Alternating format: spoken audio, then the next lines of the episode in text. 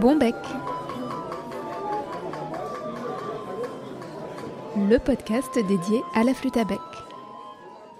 Bonjour et bienvenue dans Bon bec.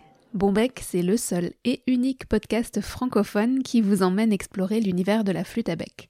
Et derrière le micro, c'est moi, Claire Sécordel, qui fait le guide depuis 2019. Vous le savez peut-être déjà, ou pas encore, je suis flûtiste. Un peu, flutophile beaucoup, mais avant tout et passionnément, je suis facteur de flûte à bec. Et j'ai imaginé Bon Bec pour partager cette passion pour la flûte, et pour vous convier à découvrir ou à redécouvrir cet instrument que je qualifie volontiers d'incroyable. J'espère donc que vous trouverez dans les épisodes Alphabec qui sont basés sur des mots-clés et dans les conversations avec mes invités des réponses à toutes les questions que vous vous posez sur la flûte à bec, sur les flûtes à bec, sur le monde de la flûte à bec et un peu plus encore. Bonbec sort le premier dimanche de chaque mois et vous pouvez l'écouter sur toutes vos plateformes de podcast, sur le site www.bonbec.fr et aussi sur YouTube en cherchant Bonbec Podcast. Je vous laisse également dans les notes de chaque épisode tous les liens nécessaires pour poursuivre l'exploration et la réflexion. Alors que vous soyez néophyte ou averti, je vous invite à m'accompagner à la découverte du monde de la flûte à bec, qui est bien plus vaste qu'il n'y paraît. Vous me suivez?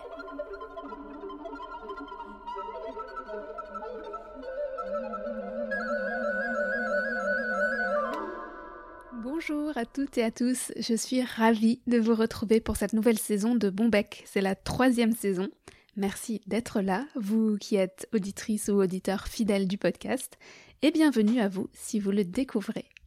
Alors, petite modification du rythme de parution des épisodes, ils arriveront désormais chaque premier dimanche du mois. Ils seront toujours accompagnés de leurs notes et d'un petit mail de présentation, dont je vous laisse le lien pour vous inscrire si vous souhaitez le recevoir. La nouvelle formule de Bombec laissera aussi place à plus d'ouverture dans les sujets traités. Et c'était une grande demande que vous avez formulée en répondant à mon sondage. Place à plus de musique également. J'espère que tout ça continuera à vous plaire, à vous intéresser, à vous inspirer peut-être. Et sans plus attendre, je vous présente l'épisode du jour. Mes invités pour cet épisode 40 sont les membres de l'ensemble Into the Winds, que je suis ravie d'accueillir et de vous présenter. Annabelle Guibaud, Adrien Reboisson, Marion Lemoyle, Rémi Lecorché et Laurent Sauron sont tous multi-instrumentistes, avec une petite spécificité qui les rend vraiment uniques dans le paysage sonore actuel. Vous avez lu le sous-titre? Le son des vents anciens. Eh bien, tout est dit. Ils maîtrisent toute la famille des instruments à vent dits historiques, des flûtes à bec, bien entendu, aux cuivres anciens en passant par les instruments à hanches historiques, et ils sont accompagnés par les percussions de Laurent Sauron. Alors dans la conversation, il a été évidemment question de son, de souffle, de timbre, de couleurs sonores, d'ambiance, de comment on peut réinventer et donner à entendre aujourd'hui un son éteint depuis plusieurs siècles. On a parlé des instruments, du vocabulaire spécifique à ces instruments et à ce répertoire, mais également des sources, de la recherche, de la formation et de la transmission de ces musiques au public. Je voulais aussi aborder le côté coulisses d'un tel projet et échanger autour du travail en amont des programmes. Parler aussi des cadres institutionnels et professionnels dans lesquels peuvent s'inscrire de jeunes ensembles. Et il y avait vraiment de quoi dire. Into the Winds a été lauréat du concours de musique ancienne d'Utrecht en 2019 et bénéficie actuellement du soutien du programme européen Emerging qui leur permet entre autres d'être en résidence au centre culturel d'Ambronay. De quoi rêver, réfléchir aussi et s'inspirer. C'est Annabelle Guibaud et Adrien Reboisson qui étaient les porte-parole de l'ensemble pour cet épisode et qui ont répondu à mes questions. Je vous souhaite une très bonne écoute. Alors bonjour euh, Annabelle et Adrien. Bonjour. Bonjour Claire. Merci beaucoup d'avoir accepté de participer à Bonbec. Merci à toi de m'avoir proposé. Alors peut-être pour, euh, pour commencer, j'aurais bien aimé faire des petites euh, présentations. Est-ce que vous pourriez déjà vous présenter chacun individuellement et puis euh, présenter aussi vos, camarades qui sont absents? D'accord, alors moi je m'appelle euh, Annabelle, je suis flûtiste et oboïste. Donc euh, voilà, les instruments à hanches doubles de la Renaissance, du Moyen Âge et de l'époque baroque. Et moi à peu près pareil, je m'appelle Adrien et je suis flûtiste oboïste. Donc l'équipe est aussi constituée de Marion Lemoyle, qui est comme nous deux flûtiste oboïste. Ensuite, il y a aussi Rémi Lécorché qui joue tous les instruments à. Tous les instruments, plusieurs instruments à embouchure. Et euh, l'équipe est aussi constituée d'un percussionniste qui s'appelle Laurent Sauron et qui joue tout type de percussions pour lesquelles euh, voilà, il fait beaucoup de recherches euh, pour cet ensemble. Qu'est-ce qui fait que ben, tous les cinq ensemble, vous formez l'ensemble Into the Winds et qu'est-ce qui fait vos, vos forces? Alors, euh, je pense que ce qui fait notre, notre force, enfin en tout cas notre, notre unité et quand même ce qu'on cherche dans le cadre de, de, cet ensemble qui est constitué de, de, de plusieurs consortes. On parlera peut-être du terme après. C'est surtout déjà qu'on s'est formés euh, tous ensemble. Alors ensemble, pas directement, mais en tout cas, on a été formés par les mêmes euh, personnes. Plusieurs d'entre nous ont été formés par euh, Claire Michon pour la flûte, pour la flûte à bec et Denis Rézindadre aussi pour les flûtes à bec. Et pour les instruments, euh, donc les hautbois, les instruments à hanches et les, les, hauts instruments, on évoquera le terme aussi plus tard, Jérémy Papa, Sergio pardon, et Elsa Franck. Voilà, donc on a, on va dire, on a tous été un peu à la même euh, école. On a spécialement été formés dans ces musiques-là. Et c'est aussi ça qui, je pense, qui forge vraiment notre, notre identité et notre, notre force. Et donc à la base, comment, comment vous avez décidé de, de constituer l'ensemble? Comment ça s'est passé? On va demander à Adrien. C'est un cheminement un petit peu long, mais disons qu'en tant qu'élève, on a fait beaucoup de, on a joué beaucoup ensemble de manière assez informelle, et puis on a, voilà, on a fait des, des prestations, on pourrait dire, euh, ensemble. On, a vu que ça marchait bien.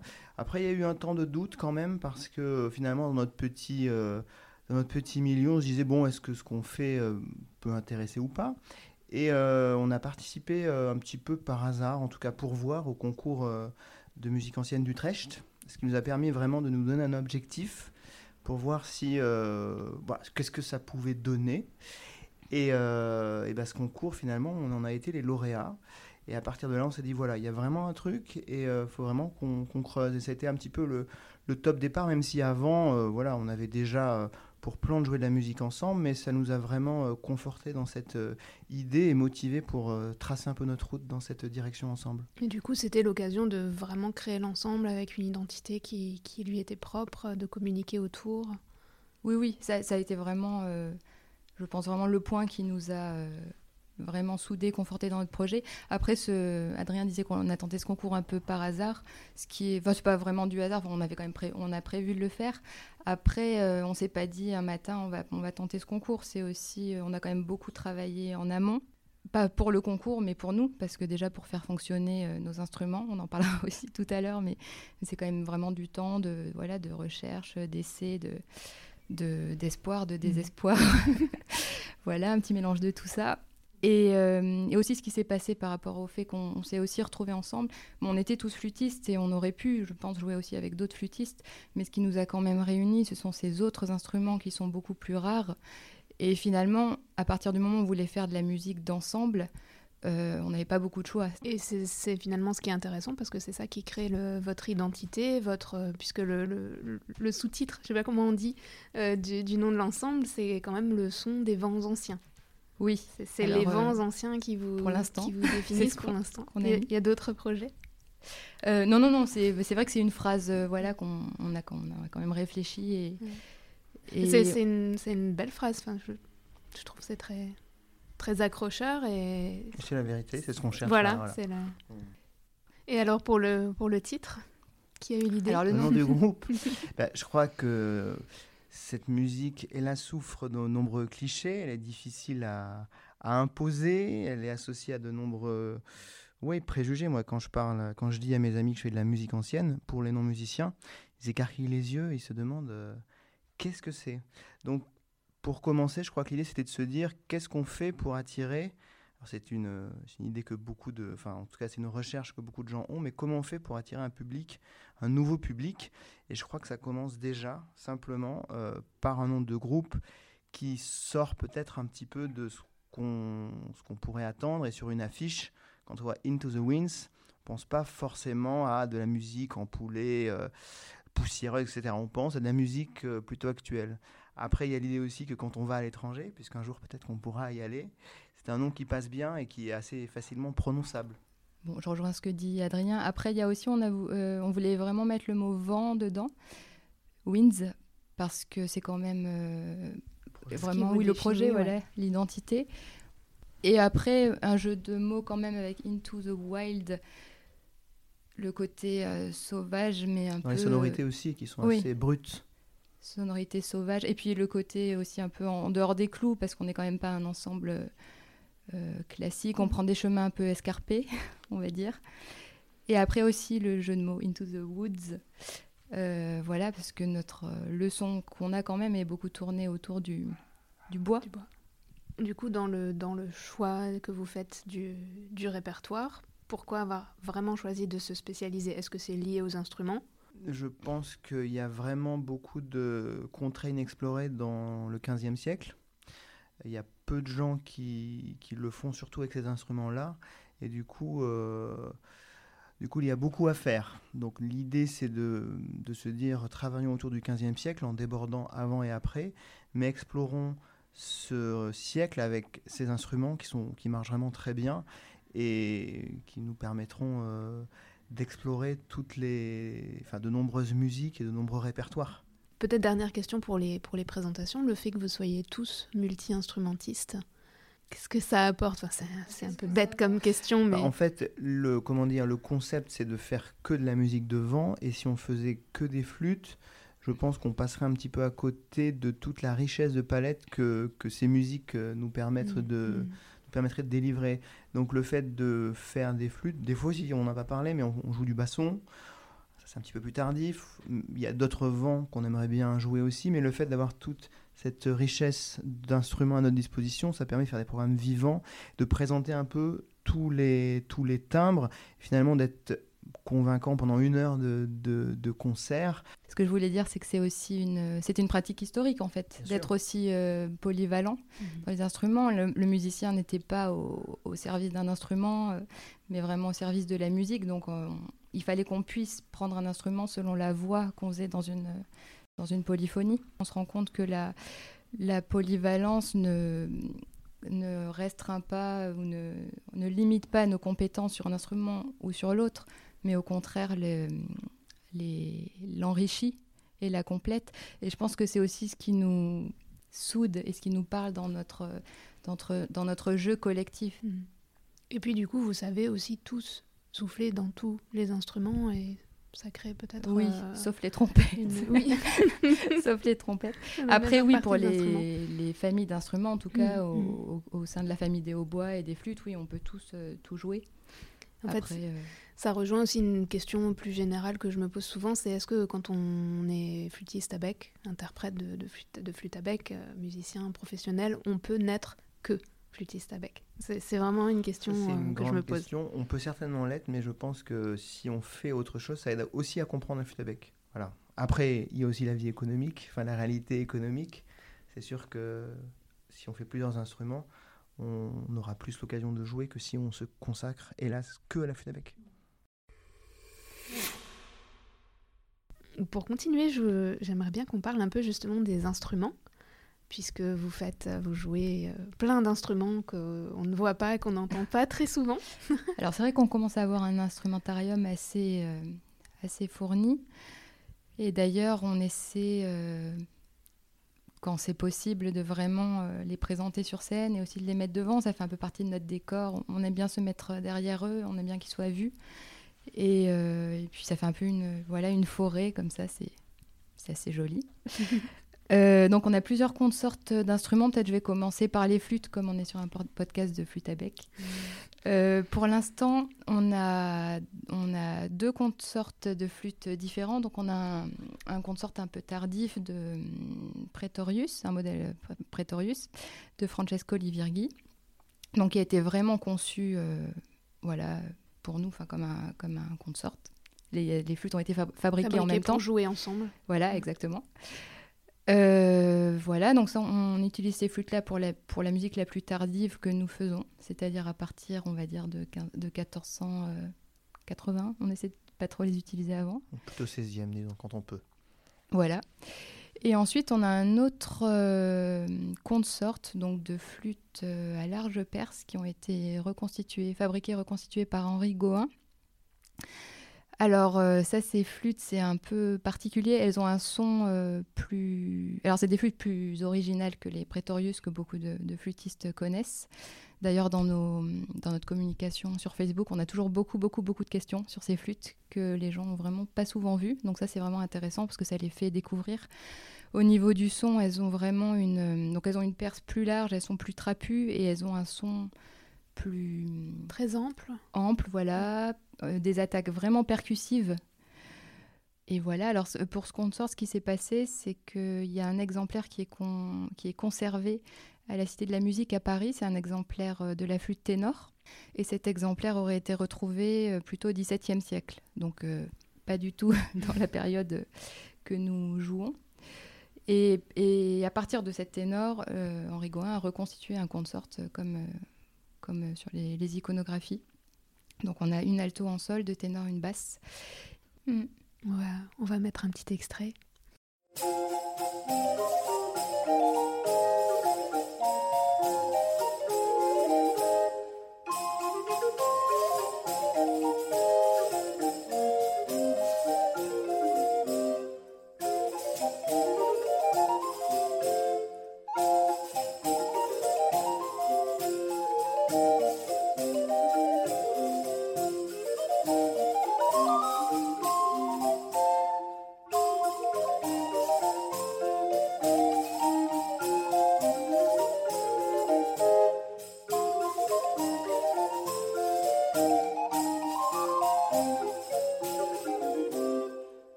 Peut parler aussi, ce dont on peut parler aussi, c'est des diapasons. Oui. C'est que, voilà, bon, ça c'est une grande question. En tout cas, on a un consort en, 440, le consort euh, Praetorius, qu'on aura bientôt sans doute en 460. Qui, voilà. Et ce qui est très intéressant avec ces flûtes à large perce, c'est que si on considère que la flûte du musée de la musique est un instrument ténor, alors le diapason est à 520 Hz, qui est le diapason de nos hauts instruments parlera des aux instruments tout à l'heure, mais ça veut dire qu'en fait, euh, par rapport aux bombardes et aux, et chalmis, ça sonne exactement à, la même hauteur, et donc on va vers un son brillant. Ça va aussi avec les attaques qui sont plus fortes. C'est vraiment des flûtes qui ont, qui ont une sorte de... C'est un son plus clair, et, et en fait, on entend vraiment, vraiment la différence. Nous, quand on a changé, euh, alors avec cet ensemble, on a commencé directement à 460, en tout cas avec les hauts instruments. Et, euh, mais avant, dans d'autres ensembles, on, jouait à 440 et c'est vrai que la différence de diapason change beaucoup de choses. dans la, couleur du son. Dans la couleur, dans la brillance, dans le, côté clair. Euh. Adrien, vas-y pour les. Alors pour les hauts instruments, donc quand on parle de hauts instruments, peut-être faut-il rappeler que c'est une euh, méthode de, de, classement des instruments au Moyen Âge. Les bas instruments étaient des instruments moins sonores, comme les flûtes, les cordes, etc. Les hauts instruments, des instruments plus, plus forts, puisque haut vient de, haut-parleur, le, sens du mot, voilà, des instruments qui font du bruit. Donc il y a les ancêtres des hautbois, qu'on appelle chalmiers et bombardes. Il y a les trompettes dans toutes leurs formes. On a des trompettes droites qu'on appelle buzines, des trompettes à coulisses. Euh, on a une sac-bout qui est l'ancêtre du, trombone. Et bon, mais dans cette famille aussi les percussions. Donc moi je vais vous présenter rapidement les, les hautbois. Donc euh, on joue sur des copies euh, des copies d'époque comme l'a dit Annabelle. Ces instruments euh, sont pitchés en 520, 520 Hz ou 460 plus un ton. Ce sont les ancêtres des, des, hautbois modernes. Donc il y a une hanche pour tous les instruments, c'est-à-dire deux palettes de roseaux qui vont, qui vont vibrer. Alors, euh, ces hanches, il faut aussi les faire, on en parlera plus tard, c'est aussi un gros travail, contrairement aux flûtes qui ont déjà le, le résonateur intégré. Donc, euh, on, ces anges qu'on met sur ce corps de bois qui est finalement assez rustique, mais assez bien fait parce que parce que c'est un instrument quand même qui est assez flexible. Et avec ça, eh ben, on, joue, on joue ensemble et souvent, comme c'était le cas à l'époque, on rajoute un cuivre au milieu. Donc, euh, par exemple, on a une chalmie une bombarde, un instrument alto, et une trompette à coulisses. Qui, qui ça, c'est la formation vraiment 15e. Et quand on va vers le 16e siècle, eh ben, on va remplacer la, la trompette à coulisses par la sac-boot. On va rajouter une bombarde on va avoir vraiment une, une bande d'anches à quatre parties. Par rapport aux embouchures, on va présenter pour, euh, pour Rémi. Euh, alors c'est vrai qu'une vraiment des particularités de l'ensemble et, des fois on nous demande vraiment des concerts pour ça. c'est euh, la busine, donc c'est vraiment cette grande trompe qu'on voit beaucoup dans les iconographies. Et par rapport aussi à ce que disait Adrien dans les iconographies, la formation alta capella est vraiment très présente. On voit vraiment ces, ces, ces chalmis accompagnés du cuivre et euh, bon, voilà, c'est intéressant quand on regarde parce que quand on voit des musiciens, c'est, on tombe toujours, euh, toujours là-dessus. Euh, et donc ces grandes trompes, alors je reviens à la busine, sont aussi très présentes dans les, iconographies. Donc c'est très long, ça fait combien 2 mètres En fait, ça dépend, parce que vu que ça peut jouer dans de nombreux tons, c'est, ça se, c'est des bouts qui, qui, se, qui s'emboîtent. Alors ça, se démonte, très, très on me demande souvent si ça se démonte pour voyager. Oui, ça se démonte, c'est plein de petits bouts, et selon le ton, donc il ne faut pas oublier les petits bouts quand on part, euh, ce qu'on peut avoir sinon les mauvais tons. Histoire vraie. Mais euh, voilà, selon le ton, on, assemble, Rémi assemble les différentes euh, parties.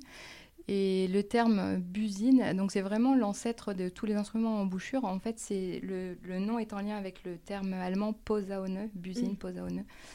Et nous, on l'utilise donc dans la musique euh, très très ancienne. Ça a aussi une, ça a aussi une valeur euh, rythmique parce que c'est un instrument qui fait quand même, c'est pas un instrument très virtuose, c'est un instrument qui fait euh, une ou deux notes, mais ça a vraiment une valeur de, à la fois de bourdon et à la fois rythmique. Donc nous, on l'utilise vraiment dans cette configuration-là, mais il y a quand même des, mm, des mentions de cet instrument vraiment tard.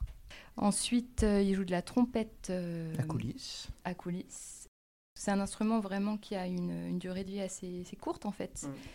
Bah, disons que voilà, elle est euh, un peu limitée dans sa virtuosité, mm. et à partir du moment où ils ont inventé ce système de double coulisse, on suppose que l'instrument a quand même gagné, oui, gagné en, flexibilité. En... Donc c'est la sac-boot qui a supplanté oui, voilà. la trompette. Donc dans l'ordre, c'est vraiment pas vraiment euh, euh, Ils ont peut-être euh, ils ont peut-être cohabité, mais la sac-boot a quand même été après largement utilisée.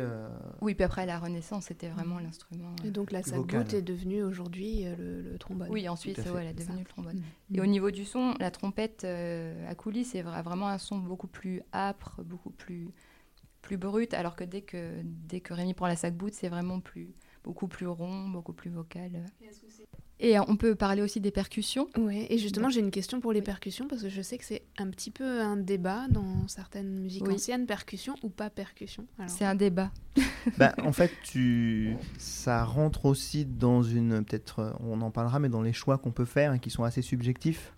On n'a pas, de... on pas le son de l'époque, on a quand même des iconographies, on voit la percussion... Euh, parfois avec l'alta. Mais je crois que c'est un choix aussi qu'on fait parce qu'on aime ça, on l'assume. On pense que aussi ça, ça contribue à donner un certain groove à cette musique, même si ce groove devrait exister sans aussi. Mais je pense que ça rentre aussi dans le domaine des choix subjectifs qu'on fait nous en tant que personnes du, du 21e siècle, non? Oui, oui, je suis d'accord. Mais c'est vrai que c'est, toujours un débat, même entre nous, euh, quand on conçoit les, concerts, les programmes, voilà, il y a toujours quand même cette question euh, de la percussion. Et donc, euh, dans notre cas, c'est intéressant parce que... Alors déjà, on a eu beaucoup de mal à trouver un percussionniste parce que c'est très rare les, percussionnistes jeunes. Alors, il fallait aussi quelqu'un de jeune parce que pour les, les concours, il faut avoir moins de 30 ans. Voilà, donc on a eu du mal à, à rencontrer un percussionniste qui pourrait faire l'affaire, en tout cas avec euh, nos musiques. Et on a rencontré Laurent et on a eu euh, beaucoup de chance parce que c'était quelqu'un de très curieux, très intéressé dans les musiques euh, anciennes. il faisait déjà de la musique baroque, mais il avait déjà quelques instruments plus anciens. Et voilà, il est toujours en recherche de nouveaux instruments, donc il, il est aussi vraiment force de proposition dans les couleurs qu'on peut, qu'on peut apporter. Il a, pendant deux ans, il a essayé de nous, de nous proposer un, triangle qu'on a refusé longtemps. Et puis, finalement, il nous a, il nous a séduit. Triangle historique, bien sûr. Ah oui, alors bien sûr, le respect des règles historiques. Voilà, il nous a apporté, on a fait un exposé, il nous a apporté beaucoup d'iconographie, beaucoup de, voilà, et bon, après, après discussion, il nous a quand même convaincus. Voilà, donc on essaie aussi la percussion, c'est pas c'est pas aussi juste le groove, le rythme. Mm. Il y a aussi toutes les couleurs qu'il peut mm. apporter avec un triangle, avec peut-être euh, des cloches. Euh. Et est-ce que ça aide aussi peut-être le public d'aujourd'hui qui a beaucoup l'habitude d'avoir euh, évidemment, un support rythmique? Évidemment que ça l'aide. Alors est-ce que est-ce qu'on devrait l'aider ou pas? C'est une vraie question aussi. Moi personnellement, je trouve que c'est aussi un instrument pour peut-être amener un petit peu les gens, en espérant que ça soit pas trop démagogique mais ça permet aussi, je crois, aux gens de s'immerger un peu mieux. Après, dans notre configuration, euh, notamment avec les hauts instruments, comme ce sont quand même des instruments qui, qui sont très, qui ont une puissance de, de vibration vraiment, euh, vraiment forte, en tout cas en live, en vidéo, ça, on s'en rend peut-être pas trop compte, enfin sûrement pas trop compte, mais en, live c'est tellement euh, puissant que le, fait de compléter avec la percussion, qui est un instrument très près du, du corps, c'est ça, ça complète vraiment. Ouais, l'expérience, j'ai envie de dire. Oui, c'est, oui, c'est une expérience finalement de, d'assister à un euh, concert. et après, on sait que la percussion a été utilisée, était utilisée sur les champs de bataille, avec certainement avec des, sonneries et des, des, musiques qu'on peut utiliser. Mm. Pour les danses, on peut supposer aussi qu'elle était, euh, qu'elle était utilisée. Donc bon. Euh, après, avec la flûte, flûte à trois trous, tambour, voilà. là, on sait vraiment que c'était utilisé, en tout cas, dans les balles. Pas, était quand même, était quand même utilisé et entendu à l'époque, quoi.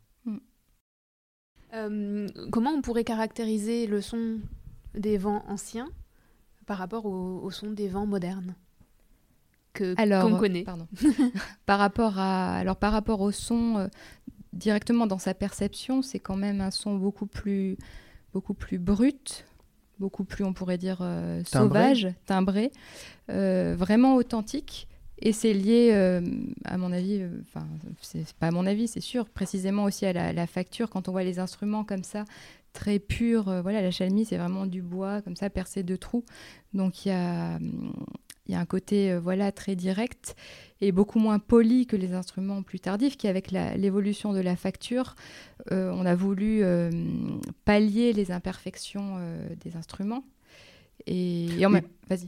Et puis aussi, il a l'idée que dans l'histoire de la musique, finalement, on arrive à l'orchestre symphonique où tous les instruments doivent, doivent jouer ensemble de manière égale, de manière à chacun s'entendre et tout. Là, c'est pas le cas. Donc, chaque instrument a sa personnalité et son caractère. Et son caractère. oui, il y a vraiment beaucoup de caractère. Il n'y a pas de recherche d'homogénéité, en tout cas comme l'homogénéité qu'on recherche à tout prix dans les instruments ou dans les, dans les orchestres symphoniques mm. actuels. Mm. Et c'est ça qui fait aussi le caractère un petit peu authentique et, euh, et piquant de ces instruments. C'est riche et coloré finalement. Et puis, oui, Voilà, c'est ça. Ouais.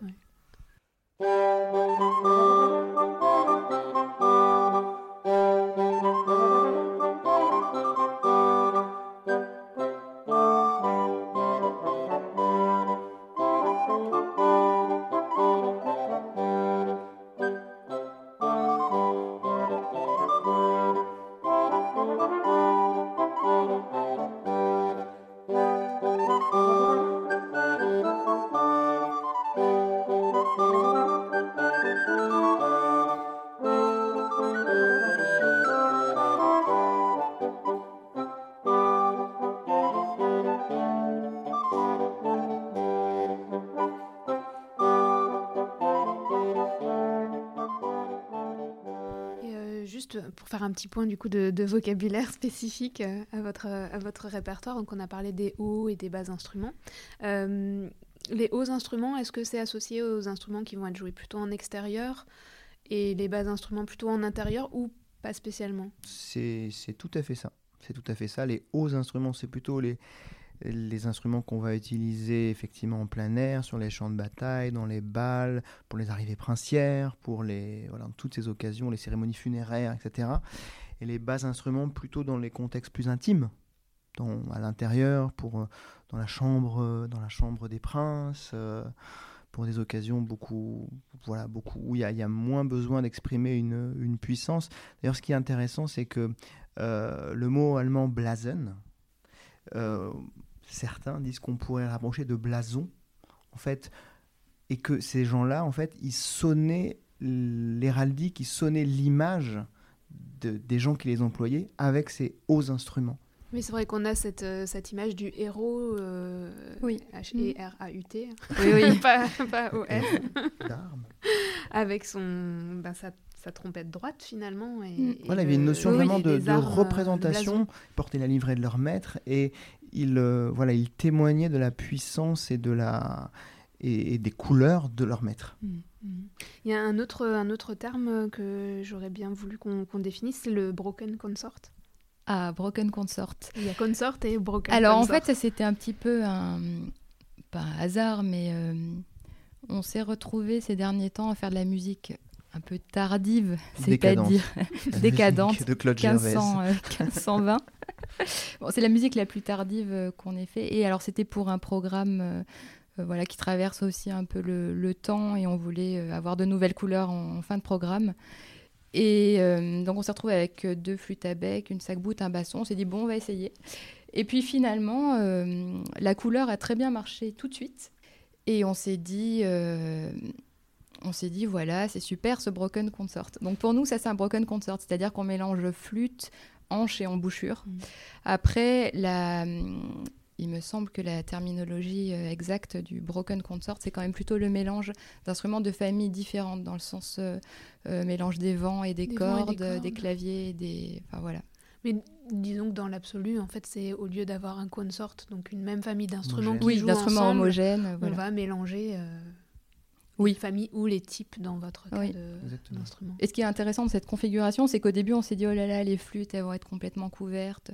Et en fait, pas du tout, ça passe euh, très bien. Marion qui joue une flûte alto, euh, une, euh, une, flûte alto entre tous ces instruments, ça, ça ressort bien, ça s'entend, donc c'est intéressant.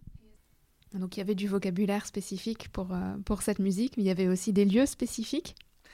Oui, effectivement. Alors, c'est un peu plus tardif, mais on parle d'institutions où les musiciens pouvaient, euh, s'exprimer. Et en fait, c'est aussi trois, euh, trois lieux et trois occasions qui nous permettent aussi de replacer la musique dans son contexte à l'époque. D'abord, il y a l'écurie, l'écurie du roi, l'écurie des princes, qui était vraiment la musique d'apparat, d'extérieur, avec les hauts instruments dont on vient de parler.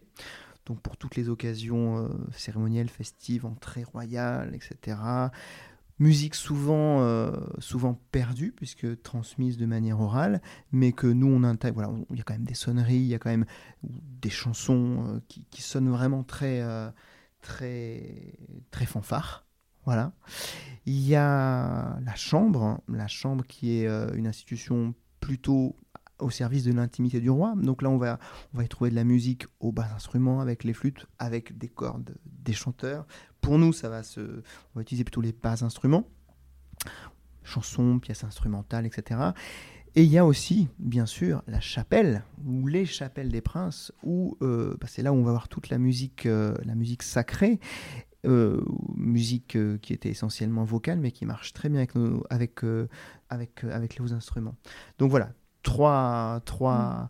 Trois lieux et trois contextes où on peut un peu replacer euh, la, musique, euh, la musique professionnelle de l'époque.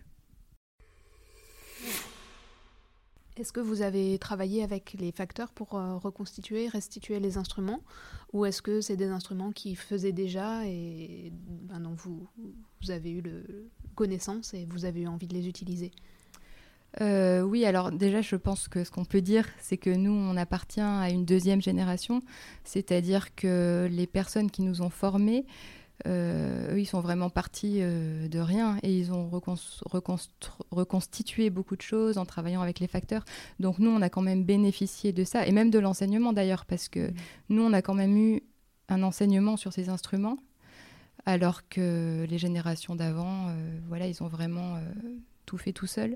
Donc nous, on bénéficie quand même de ces, de ces recherches. Les comptes euh, par exemple, le compte de flûte à perce large, il était déjà fait. Ah quand on pense aussi au, bois, il y a eu énormément de progrès en facture, en connaissance sur euh, comment on fait des anches historiques, aussi quel est le vrai diapason de ces instruments?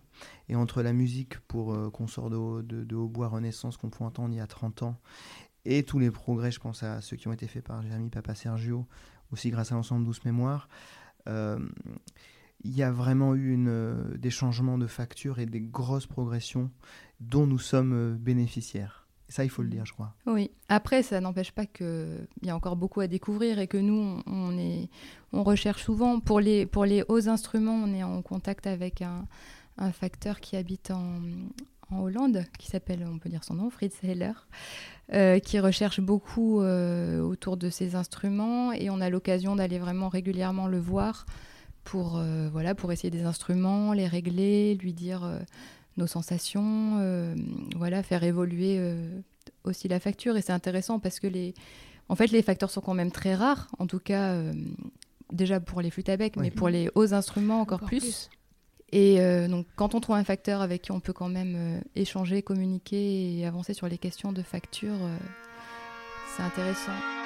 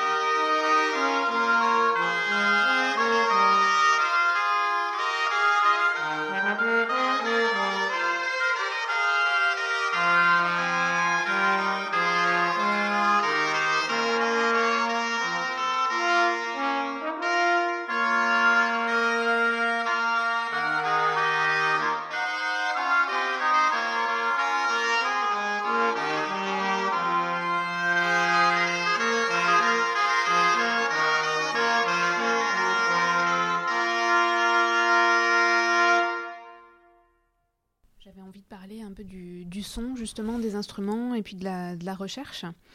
Euh, comment est-ce que on recrée 500 ans après un son euh, d'époque? Alors c'est la question du fameux historiquement informé. Ah, ça c'est une euh, grande question Vas-y, commence. un de mes grands fantasmes serait d'inventer une machine à remonter dans le temps et de voir si vraiment on est très à côté ou pas? Ça serait une grande question. Je dirais qu'il y a trois, trois éléments. Il y a d'une part des savoirs théoriques, des, choses qui sont tangibles. Il y a des traités. Dans ces traités, il y, a des, il y a des réflexions sur les instruments. Il y a des longueurs. Dans les musées, il y a des instruments existants dont les paires sont peut-être bougés, mais qui nous permettent sans doute de, voilà, de reconcilier des instruments plutôt fidèles. Il y a aussi des comptes rendus de voyageurs qui nous disent par exemple euh, ces instruments faisaient un, son qui ressemble au tonnerre, par exemple, voilà, et qui nous permettent de nous plonger un peu dans, dans l'esthétique, enfin en tout cas dans les sensations que pouvaient ressentir les gens à l'époque. Parfois aussi, il y a des iconographies, donc faut être prudent parce que il y a des grands points d'interrogation là-dessus. Quand on voit par exemple des chalmis, donc des hauts instruments qui jouent avec des harpes, on se dit est-ce que c'était une pratique? Est-ce que c'est une vision allégorique, symbolique? Mais on peut quand même se poser la question est-ce que, euh, est-ce que ce qu'on voit peut nous renseigner sur ce qu'il faisait à l'époque? Donc il y a ça qui existe. Il y a ensuite beaucoup de suppositions qu'on déduit. Donc là, c'est voilà, on s'éloigne un peu. Ça, on rentre déjà dans, dans quelque chose un peu d'expectatif. Il y a, il y a donc les anges. On n'a aucune anche historique qui a, qui a survécu euh, pour les, pour les hautbois. Néanmoins, euh, il y a des traités un peu plus tardifs. Il y a aussi des, des, alors des traités de facture d'ange beaucoup, beaucoup plus tardifs, mais il y a aussi des traités qui, où il y a des, des dessins, des gravures qui nous présentent. On peut certainement déduire un type de grattage qui va influer sur un son qu'on va considérer comme très timbré par rapport au son, au son actuel. Parce que je pense qu'on peut, on peut préciser du coup que c'est vraiment le musicien qui fabrique son anche, dans le cas des anches. Effectivement, le marché des instruments euh, à anches euh, anciens est tellement restreint que de toute façon, ça ne serait pas rentable que des gens le fassent. Et il y a l'idée quand même que faire une ange, c'est quand même décider de son son. Donc effectivement, c'est nous qui les... Et chacun d'adapter en fait à, son, à, sa morphologie, à sa manière de souffler, à sa personnalité, à ce qu'on veut. En fait, c'est quand même ça qui est très riche. Euh. Donc on est un peu facteur quand on, quand on joue des ah, oui, Exactement. Et moi, en tant que... Je me sens plus oboïste que flûtiste à bec je trouve que ce qui est intéressant et ce qui est difficile avec la flûte en fait par rapport au bois, c'est que la flûte, euh, on a le, générateur de son qui est déjà intégré dans l'instrument. Donc en fait, il faut trouver d'autres moyens pour trouver des couleurs. Alors que le hautbois, finalement, cette hanche nous permet de faire beaucoup de choix Et finalement, en fait, on peut transfigurer un instrument juste en changeant une hanche. Ça, c'est intéressant. Et pour terminer ce que je disais, il y a le troisième point, je dirais que finalement, c'est les goûts personnels. Et ça, je pense qu'il faut dire qu'on ne fait pas de la reconstitution. C'est-à-dire, on n'est pas des historiens, on ne garantit pas à 100% que ce qu'on joue euh, a sonné comme ça à l'époque. On assume qu'on est aussi des musiciens issus de ce siècle, qu'on a des goûts, des préférences, on a une manière d'articuler. Euh, par, exemple, nous, on essaie de faire des lignes assez, euh, je vais dire, sensuelles ou poétiques, je ne sais pas. Il y a des gens qui jouent cet instrument de manière très droite aussi. Peut-être c'est eux qui ont raison. On est des musiciens du 21e siècle qui essayons de retrouver ce son en étant au maximum dans l'historiquement informé, avec nos goûts, nos choix et nos préférences. Et euh, du coup, juste pour parler un petit peu du, public, donc vous, vous faites euh, un peu différents types de prestations, de concerts, euh, des concerts concerts, des concerts plus en extérieur. Vous faites des balles aussi ou pas spécialement? Oui, ça, nous est arrivé. Alors on a la chance d'avoir Adrien, donc qui est musicien, mais qui est aussi vraiment danseur, qui a vraiment été formé pour ça. Tu me... je vais te laisser parler. Euh, et du coup, ça nous aide beaucoup dans, aussi dans notre pratique parce que nos pièces sont basées autour de, de chansons, euh, mais surtout et aussi de danse. Et pour tout ce qui est voilà appui, euh, swing, mmh. c'est très utile. Et après, on se sert aussi du coup de cette compétence pour parfois animer des balles. Ça nous est pas arrivé si souvent, mais c'est en tout cas c'est ce qu'on peut proposer. C'est ce qu'on peut proposer aussi dans les lieux d'enseignement pour c'est une bonne façon de transmettre euh, cette en fait, C'est un bel outil participatif. Qui, en fait, avec un bal, on peut faire travailler des gens qui, même euh, des, comment dire, des, des, des, élèves de formation musicale, qui ont du mal à comprendre des rythmes simples, quand c'est imprimé dans le corps, ça, ça marche beaucoup mieux.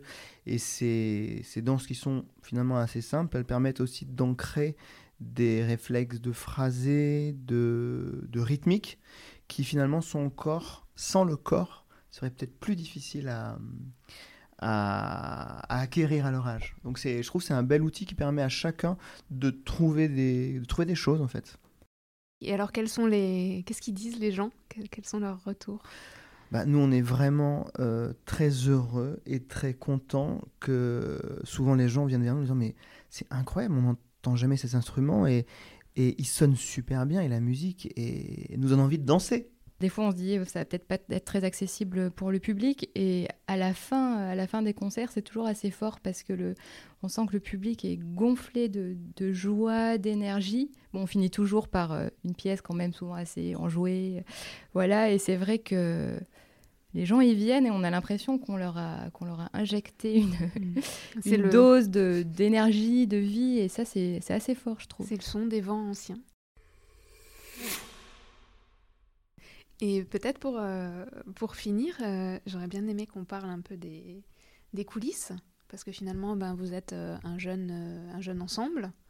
Il y a plein de jeunes euh, qui font de la musique ancienne, de la flûte à bec, qui écoutent le podcast aussi, et puis qui se demandent certainement euh, bah, comment, comment ça se passe euh, derrière, comment on gère, comment ça se passe, les concours, les résidences, tout ça. Qu'est-ce que, qu'est-ce que vous pourriez nous, raconter? Alors déjà, les coulisses, c'est qu'il y a beaucoup de travail quand même.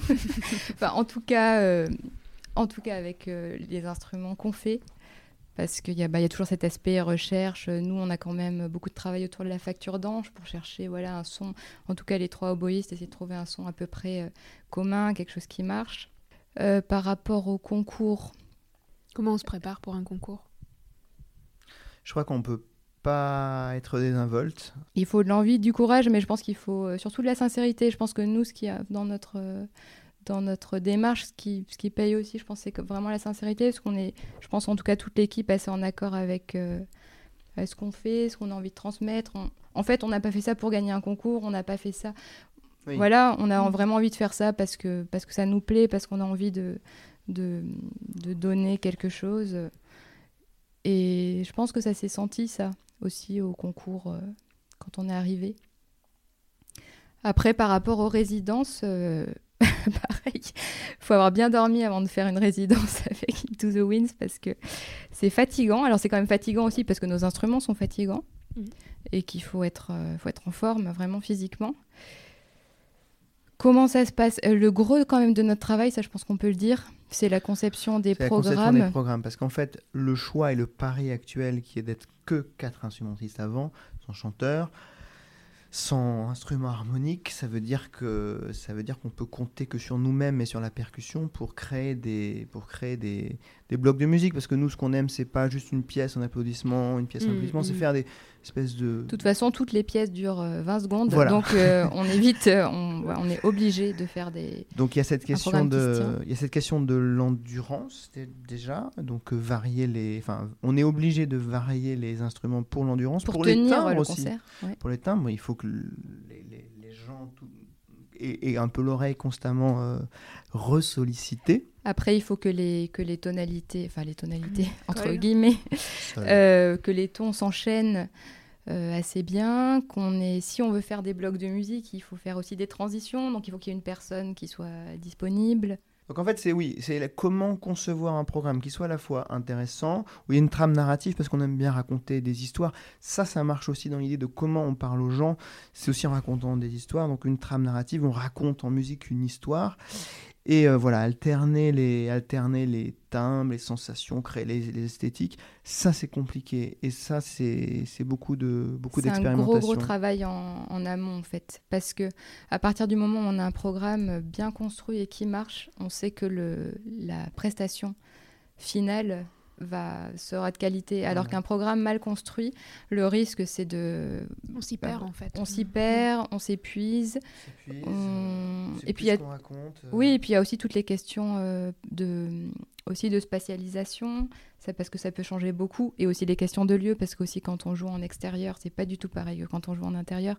Donc il y a beaucoup beaucoup de paramètres à prendre en compte. Et ça, c'est un énorme travail. Et ça, on peut surtout le faire en résidence parce qu'il faut quand même euh, tester les mmh, pièces, mmh juste euh, les lire comme ça ou les écouter sur, euh, sur Final, euh, ça fait pas tout. C'est l'occasion d'être ensemble aussi, oui, voilà. de, se retrouver pour. Donc c'est un moment vraiment de création finalement, le, oui. la résidence plus que de répétition. Bah, c'est ça. Et après, normalement, après une résidence, il faut refaire une résidence pour vraiment travailler le programme parce que parce qu'après, effectivement, il faut travailler les, les pièces. Après, en ce moment, on a la chance d'être, on est soutenu par le programme euh, Emerging Plus, programme européen qui est coordonné par le Centre culturel de rencontre d'Ambronay. Et ça, ça nous aide beaucoup, surtout en période de Covid, parce qu'ils nous, ils nous soutiennent dans la création, justement en nous proposant des résidences, donc en nous proposant vraiment euh, un temps et un lieu. Et donc c'est quand même riche parce que a priori, c'est pour l'instant en tout cas, c'est deux résidences par an euh, d'une dizaine de jours voilà, on est nourri, logé. La dernière fois, on était à l'abbaye, c'était vraiment euh, magique. On avait l'abbaye pour nous euh, toute la, le jour, la nuit. Euh, voilà, donc ça, c'est c'est très très important parce qu'on parlait des c'était la question initiale mm, aussi mm. quand on est jeune voilà on n'a on a pas de lieu on n'a surtout pas de lieu et dans notre cas avec le volume de nos instruments c'est très très très compliqué même juste pour répéter pour répéter trois heures ça nous demande une logistique énorme mm. Oui, puis on peut pas faire ça euh, à la maison. Ah bah c'est ça, voilà. Euh, et en plus avec le Covid où tous les lieux sont fermés, les lieux, les lieux publics, même des lieux privés, des fois auxquels on pouvait avoir accès, euh, c'est compliqué. Et donc là, ces résidences pour nous, ça vient comme un, mm. une oasis au milieu du, du, désert parce que voilà, on peut, on peut souffler dans nos instruments et, ça c'est très, c'est vital, c'est vital pour nous. Mm. Est-ce que vous auriez une erreur à ne pas commettre pour un, un jeune ensemble ou un jeunes flûtistes ah, Moi, j'en aurais une parce que c'est trop créer sans vendre. C'est-à-dire qu'effectivement, on a tendance à, pour les gens qui aiment, se jeter dans la création. Il y a tellement de choses à faire. Mais après, on oublie aussi qu'il y a une réalité marchande qui est que, eh ben après, il faut réussir à vendre ses programmes parce que sinon on se, on se, on s'englue, on se noie sous la création, sous les opportunités de programme. Mais à un moment, il faut vendre les choses. Donc ça, c'est des, c'est aussi des questions qu'on essaie de résoudre parce que c'est, c'est une, voilà, il faut vendre. Il faut vendre parce que sinon on ne, on ne joue pas. C'est vrai que ça on l'apprend pas. On ne l'apprend pas. On l'apprend pas et on sait pas. On part toujours. Euh, oui, là on part de rien. Et donc il y a un compromis à trouver entre se faire plaisir créer et arriver aussi à jouer dans des bonnes conditions, mm. dans des bonnes conditions. Il faut faire un bon rapport et une bonne évaluation de, de, du contexte en fait, parce que même on, tu, disais Adrien tout à l'heure que le fait d'être des vents, euh, quatre vents, une percus, c'est un choix. Alors c'est vrai que c'est un choix, c'est un choix initial d'être, d'avoir quand même cette base de vent. Après, nous on rêverait euh, d'avoir de chanteurs, un luthiste, d'étoffer aussi la formation. Mais là vraiment pour des raisons économiques, euh, ça se réfléchit beaucoup parce que si on crée un programme, on fait une résidence avec 10 personnes, c'est génial, voilà, on sort avec un, super produit, mais qu'après on peut pas le vendre, c'est réfléchir à la partie économique en fait. Ça c'est mm. un mm. conseil qu'on pourrait donner aux gens. Alors, du coup, on est, comme on le disait, en période de, Covid. Qu'est-ce que ça a changé pour vous? Alors, je pense que ça a changé la même chose que pour beaucoup de musiciens. Euh, c'est qu'on est quand même très triste de ne pas pouvoir jouer, ça c'est certain. Euh, on, a, on le disait tout à l'heure, euh, on a aussi des, soucis de lieu pour répéter. Nous, voilà, là, c'est vrai que c'est une période où on rêverait d'être plutôt un compte sorte de lutte mmh. pour pouvoir répéter chez nous. Donc ça, pour nous, c'est quand même assez euh, difficile. Alors ce qui a un petit peu changé, en tout cas euh, après le premier confinement, c'est que beaucoup de, de, programmateurs euh, nous sont tombés dessus pour faire des programmes en extérieur. Parce qu'à un moment, on s'est dit, bon, bah, finalement, le fait qu'on joue des instruments d'extérieur pourrait devenir une force, en tout cas dans cette période-là. Donc ça, c'est quelque chose qu'on nous demande de plus en plus. Après, c'est pareil, c'est un peu un débat. Euh, c'est pas non plus, on veut pas faire que ça non plus. Alors, en tout cas, pour l'instant, on travaille à, construire un vrai programme d'extérieur parce qu'on s'est rendu compte que les programmes d'intérieur en extérieur ne mm. marchent, euh, marchent pas en fait, et qu'il faut vraiment concevoir un, programme pour ça.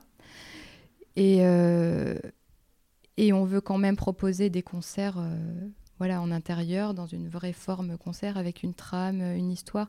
Et c'est beaucoup plus facile à l'intérieur, parce qu'on intègre, on l'a pas dit ça, mais on intègre aussi euh, les textes. Les textes. Textes historiques qui nous permettent aussi, de, en contrepoint, de nous replonger, dans, de nous immerger, mm. puisqu'on parle beaucoup de spectacles immersifs, mais ça commence aussi par là aussi, parfois immerger dans une euh, littérature simple et accessible, mais qui donne des, des images avec la musique et qui nous permettent aussi de nous reposer mm. entre nos. oui, c'est ça. Il y a toujours la gestion de, de l'endurance. Et puis après, il y a la question, euh, voilà, comment on continue quand même d'exister sans euh, renier à nos valeurs.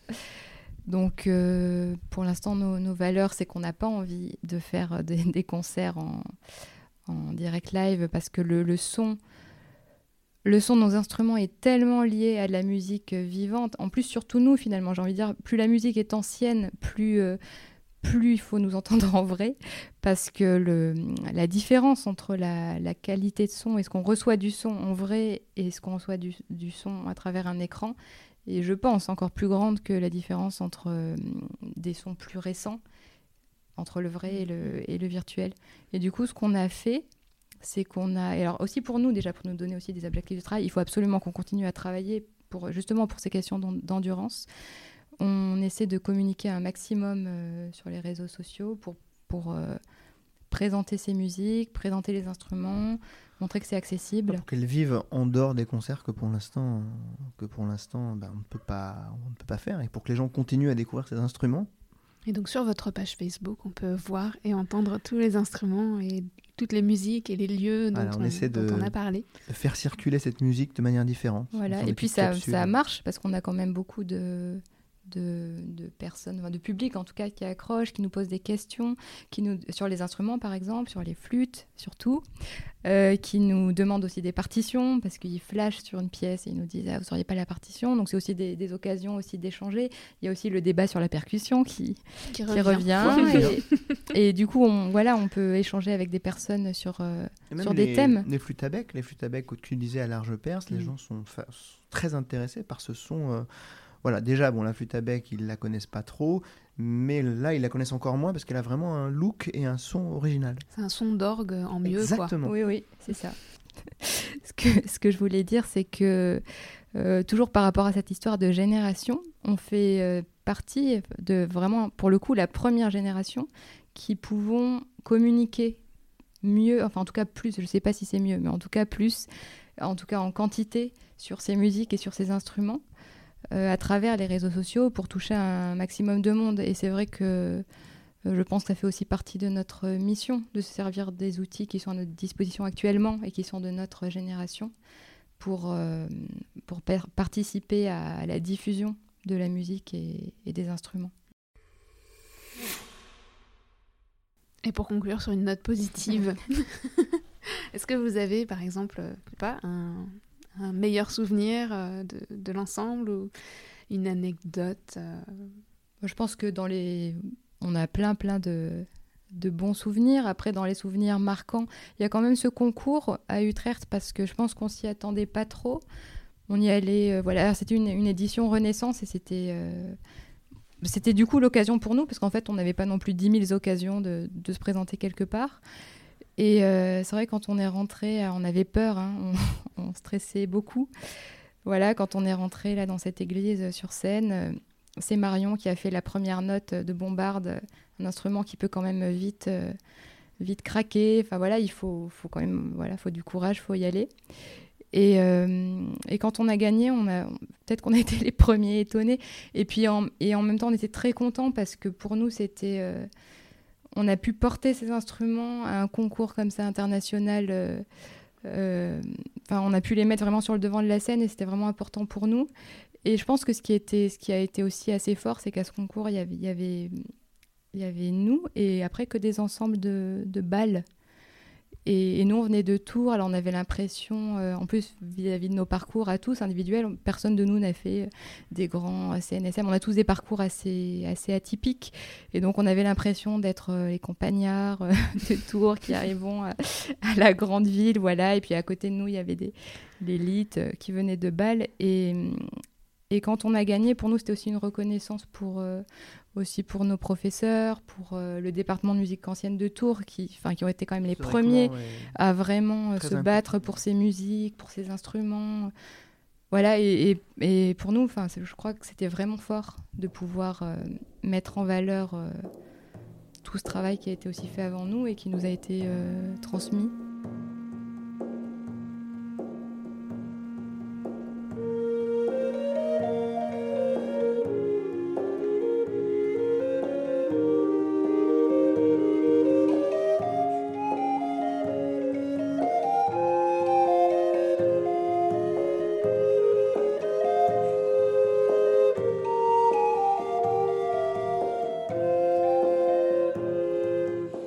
Et voilà pour cet épisode. Un immense merci à Into the Winds d'avoir accepté mon invitation et à Annabelle Guibaud et Adrien Reboisson d'avoir porté haut la parole du groupe. Merci aussi pour les pièces que nous avons pu entendre au cours de l'épisode et dont vous retrouverez les références dans les notes. Et enfin, merci encore pour ce nouveau générique final que vous entendez. J'espère que l'épisode vous a plu et je vous invite à visiter et à explorer de fond en comble le site de l'ensemble où, en plus d'entendre leur son, vous pourrez voir de vos yeux les vents anciens. Si vous utilisez Facebook, abonnez-vous à leur page pour suivre leurs actualités et profiter des pièces dont ils nous régalent régulièrement. Et si l'épisode vous a plu, eh bien n'hésitez pas à aller le leur dire. Si vous aimez Bombec, si le podcast vous plaît, vous pouvez laisser une note et ou un commentaire sur les plateformes de podcast, vous abonner à la chaîne YouTube ou faire un petit coucou sur Facebook ou Instagram. Je vous lis avec reconnaissance et je vous réponds avec grand plaisir partout où c'est possible. Et surtout, vous pouvez parler de Bombec autour de vous et partager, parce que les Bombec, c'est fait pour ça, pour être partagé ou pas. Et si vous souhaitez soutenir ou contribuer à Bombec, rendez-vous sur le site de podcast à Bombec à propos soutenir Bombec. Je vous remercie pour votre écoute. Je vous dis Bombec et à très vite